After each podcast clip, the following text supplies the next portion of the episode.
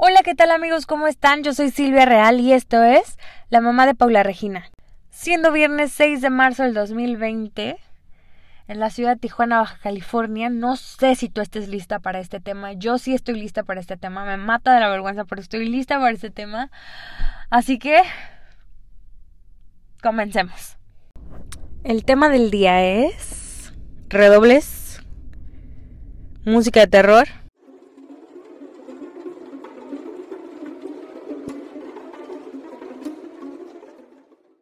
Fisuras anales.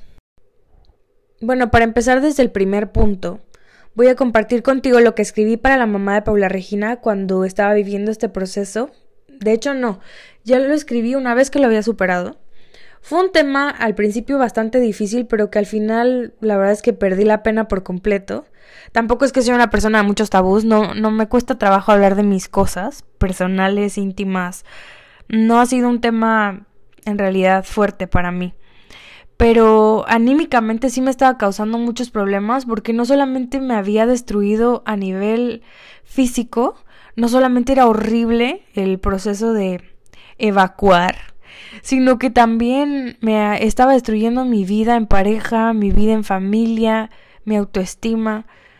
Entonces por eso considero tan importante compartir contigo este tema, que puede parecer grotesco, quizá te sientas incómodo o incómoda de escucharlo. Y bueno, sin ningún compromiso, pues cambiarlo. Tengo otros podcasts que quizá te pudieran interesar. Pero en este momento de verdad quiero compartir contigo esto. Y bueno, comenzamos. Y esto dice así. Lo escribí en febrero 21 del 2019, así que yo ya estoy muy lejos de ser la persona que fui en ese momento, pero bueno, ahí te va. Me había estado pensando mucho en escribir sobre esto, porque no es un tema que me gusta andar ventilando, pero para que los posts futuros hagan sentido, necesito contártelo.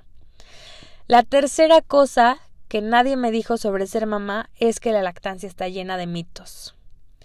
Me habían convencido que cualquier tipo de medicamento que entrara en mi sistema lograría atravesar las barreras del seno materno y yo lo que menos quería era darle medicinas innecesarias a mi bebé. Para no hacerte el cuento más largo, el día que Paula Regina nació y a consecuencia del parto, tuve un... Aquí viene música, música horrible.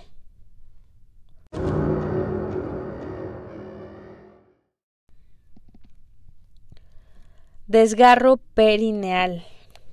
Entonces, doctor Levin recetó para mí unas pastillas mágicas para que cuando llegara el momento de ir al baño y con el trauma del parto y el desgarre no me lastimara más. Salí del hospital muy contenta con mi bebé, convencida de no necesitar medicinas, sin imaginarme en lo que me estaba metiendo. Llegó el momento de ir al baño y, oh, Dios mío, no miento cuando digo que mis gritos los escucharon hasta el infierno. Fue uno de los dolores más horribles que había sentido. Era una mezcla entre ardor, dolor, una sensación similar a vidrios atravesándome cada vez que llegaba la hora de ir al baño, que duraba aproximadamente unas ocho horas posteriores a cada suceso y sangre. Yo le tenía pavor. Estoy tratando de ser lo menos escatológica posible para no herir susceptibilidades. Por favor, no te vayas, tengo un punto. Así pasaron los días sufriendo, sin poder disfrutar al cien de mi bebé, llorando en la tina, tratando de calmar el ardor, dolor. Hasta que un día se me prendió el foco y dije, claro, son hemorroides. Porque, bueno, yo ya me creía doctora, ¿no? Coincidía con mi cita a los 15 días en el ginecólogo y él me aseguró que hemorroides no tenía, y me explicó que es mentira que todo pase por la leche. Me recetó un ablandador, me fui a mi casa y los días siguieron igual. Mi vida estaba destruida. No podía salir porque en cuanto tenía la necesidad de ir al baño, debía bañarme inmediatamente para calmar el dolor. Olvídate de mi vida sexual, estaba molesta todo el tiempo. Cristian nunca pudo entender el sufrimiento inhumano al que me había condenado. Me la pasaba peleando con él porque una parte de mí lo hacía responsable por todo ese dolor. Porque todos necesitamos un chivo expiatorio, pero esa ya es otra historia. Bueno, así pasó un mes y me atreví por primera vez a pedir ayuda. Fui con el doctor familiar, me checó y me dijo, sí, tienes hemorroides. Me mandó unas pomadas y medicina, pasaban las semanas y nada, el dolor no se iba. Estaba empezando a creer que tenía algún tipo de cáncer indetectable y que yo me estaba muriendo en silencio. Verme de valor y fui a ver a un coloproctólogo. Imagínate el grado de dolor que ya me valía que me revisaran. La pena la perdí por completo. Yo necesitaba recuperar mi vida. Este doctor me diagnosticó, por fin. Tenía dos fisuras anales provocadas, adivina por qué. Por no haberme tomado las pastillas que me recetó el doctor Levin el día de mi parto. Y por la epidural, no todo era culpa mía. Me mandó unas pomadas y el dolor disminuyó un poco por unos días, pero honestamente otra vez todo seguía igual. Así que volví a verlo y de sus labios salieron unas palabras que no olvidaré jamás. Las fisuras se hicieron crónicas. Hay que operar. ¿What? A mis 28 años, madre por primera vez, actriz, mujer, operada del lugar más privado del mundo con riesgo de quedarme incontinente de por vida. ¿En dónde quedaba mi vanidad, mis sueños, mi vida? De ninguna manera a mí no. Hice bolas la orden de cirugía que traía en las manos y ese día me convertí en una experta en fisuras anales. De verdad, puedo aventarme una conferencia completa sobre el tema llena de fundamentos científicos. Solita me curé de un día para otro. No pasó a más. De esta historia tengo una lista entera de moralejas. Una, Ten buenos hábitos alimenticios. 2. Toma agua. 3. Haz ejercicio. 4. Toma tus medicinas y si estás lactando y tienes dudas sobre algún medicamento, busca en la página de E-Lactancia. Es una plataforma maravillosa para mamás lactantes. 5. No te desquites con tu esposo. 6. Agradece todos los días por tu salud. No sabes lo horrible que es perderla. Damos por hecho que siempre estaremos sanos, que el sistema hará su trabajo y que todo será igual. Tratamos tan mal a nuestro cuerpo, es verdad que es una máquina maravillosa, pero no puedo hacerlo todo sola. Sin salud, la vida no es vida.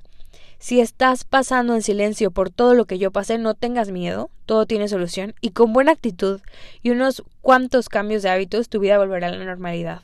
No estás sola. Es que la gente no platica de sus problemas. No, no estás sola. Es que la gente no platica de sus problemas anales como si fueran migrañas. Ya sabes, todo esto le pasó a la prima de mi amiga. Abrazos fuertes llenos de amor y salud. Silvia, la mamá de Paula Regina. Bueno, esto lo escribí hace, ¿cuánto dije? Febrero 21 del 2019, bueno, casi hace un año. Hace un año yo me estaba muriendo por una fisura anal y con esta muerte estaba muriendo todo de mí. Mi vida, mi matrimonio, mi amor, mi trabajo, mi todo, porque yo literalmente no podía salir de la casa por el terror de ir al baño y ese dolor espantoso que solo se calmaba con el agua caliente de la regadera. De verdad, lo hablé con muchas amigas, pero como todas son de la vela perpetua, no querían este, ahondar mucho en el tema y ellas fueron las que me recomendaron al coloproctólogo que me quería operar. Bueno, para empezar, como te lo dije al principio, esto no es el fin del mundo, no estás sola. Así que por eso voy a compartir contigo la siguiente información. Pon atención. Según la revista de Archivos Venezolanos de Farmacología y Terapéutica, que es una revista científica venezolana, eh, publicó un artículo que se titula Trastornos anorrectales en pacientes durante el parto y posparto, características clínicas y estrategias terapéuticas. En este artículo nos dicen que los trastornos anorrectales pueden ocurrir durante el embarazo, durante el parto o postparto y se manifiestan con síntomas como incontinencia urinaria, incontinencia fecal y de gases, disfunción sexual, prolapso de órganos pélvicos y dolor pélvico crónico, eh, dolor al evacuar y que estas lesiones pueden no ser conocidas para el personal porque son muy inexpertos y a muchas mujeres las manifestaciones clínicas, o sea, los síntomas, les pasan desapercibidos porque o les da vergüenza o lo consideran como algo normal que se vive durante el periodo del postparto o el puerperio. Ahora, también esta revista nos dice que del 100% de los partos vaginales, solamente el 10.2% de la población sufre este tipo de lesión obstétrica del esfínter anal.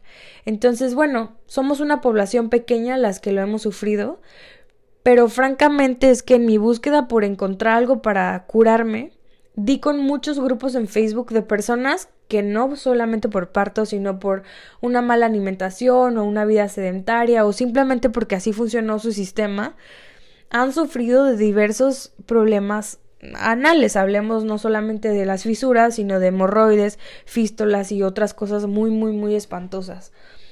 Eh, francamente me siento muy irresponsable de ahondar en este tema sin hacerlo con un profesional de la salud y espero que pronto podamos tener eh, médicos invitados o personas más capacitadas que nos ayuden a ahondar profundamente en los temas y no dejarlo solamente en lo superficial.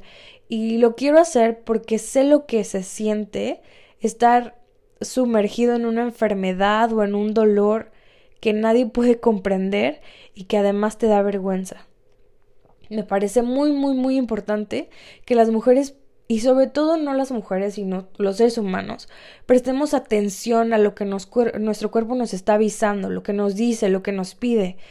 Porque nos estamos ocupando tanto de las cosas que están sucediendo allá afuera, del trabajo, de la vida, de los problemas familiares, y quizá deberíamos ver un poquito más hacia adentro y cuidarnos más a nivel salud. Digo, este es el único cuerpo que tenemos. Entonces, por favor, por vergüenza, no dejes de ir al doctor, no dejes de manifestar tus dolores, lo que sientes. No te sumerjas en ellos, pero resuélvelos. Te invito a a siempre estar consciente de tu cuerpo y a buscar una solución o una alternativa siempre apegada a la medicina, a, lo científico, para que tengas una mejor calidad de vida. Digo, en esta época que no se ha inventado ya para vivir bien. Ya estaba por despedirme, pero justo me llegó un recuerdo de algo que ya había olvidado. Y es que cuando estaba pasando por esto, por este momento súper fuerte de mi vida, porque te juro que sí lo puedo decir, fue uno de los momentos de verdad duros de mi vida. Vino una amiga mía psicóloga para ver a Paula Regina y le conté lo que me estaba pasando y ella me dijo que seguramente mi cuerpo estaba tratando de decirme algo con esto. ¿Cómo lo podríamos interpretar? Y entonces realicé, o no, creo que eso es una pochada, me di cuenta que cuando Regina nació, bueno, siempre he estado loca y siempre he sido muy aprensiva y muy controladora de las cosas, pero cuando Regina nació como que esto se potenció en mí y entonces yo no quería soltarla. Yo estaba segura que nadie podía cuidarla mejor que yo. Entonces seguramente eso estaba haciendo con Christian también. No quería soltarla, no quería soltarle a Regina. Y entonces también yo estaba apretando en ese sentido, ¿no? y por eso estaba siendo tan doloroso dejar ir algo que es que se tenía que ir de mi cuerpo, ¿me explico?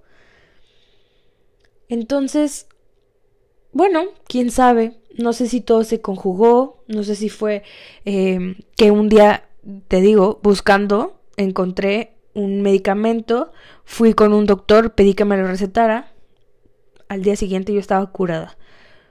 Pero no sé si fue porque se conjugaron un montón de acciones obviamente una buena dieta, eh, muchos líquidos, la medicina esta que de verdad fue milagrosa y además darme cuenta que estaba apretando demasiado. Yo creo que es muy real esto que dije en, en lo que escribí, que te compartí hace un rato, que el cuerpo es una máquina perfecta, hay que escucharla. Y para cerrar, me voy con esta frase que dice, cuida tu cuerpo, es el único lugar que tienes para vivir absolutamente cierto. Puedes comprarte otra casa, puedes comprar otro carro, podrás comprar mil cosas. Pero este cuerpo es el único que tenemos y hay que cuidarlo y hay que amarlo y hay que protegerlo como si fuera eh, la gallina de los huevos de oro. ¿Cómo la tratarías si tuvieras a la gallina de los huevos de oro? Así, trátate a ti. Bueno, pues ha llegado la hora de despedirnos. No sin antes agradecerte por haber estado aquí. Espero que te hayas entretenido, espero que no le hayas cambiado, espero que no te haya parecido escatológico y espantoso. Te invito a seguir escuchando a la mamá de Paula Regina. No te olvides de visitar el Facebook de la mamá de Paula Regina, de seguirnos en Instagram, en Facebook, de comentarnos tus opiniones, de decirnos si tienes algún tema del que te gustaría que platiquemos. No dudes en escribirnos. Te mando un abrazo súper grande, con mucho amor Silvia Real, la mamá de Paula Regina. Abrazos.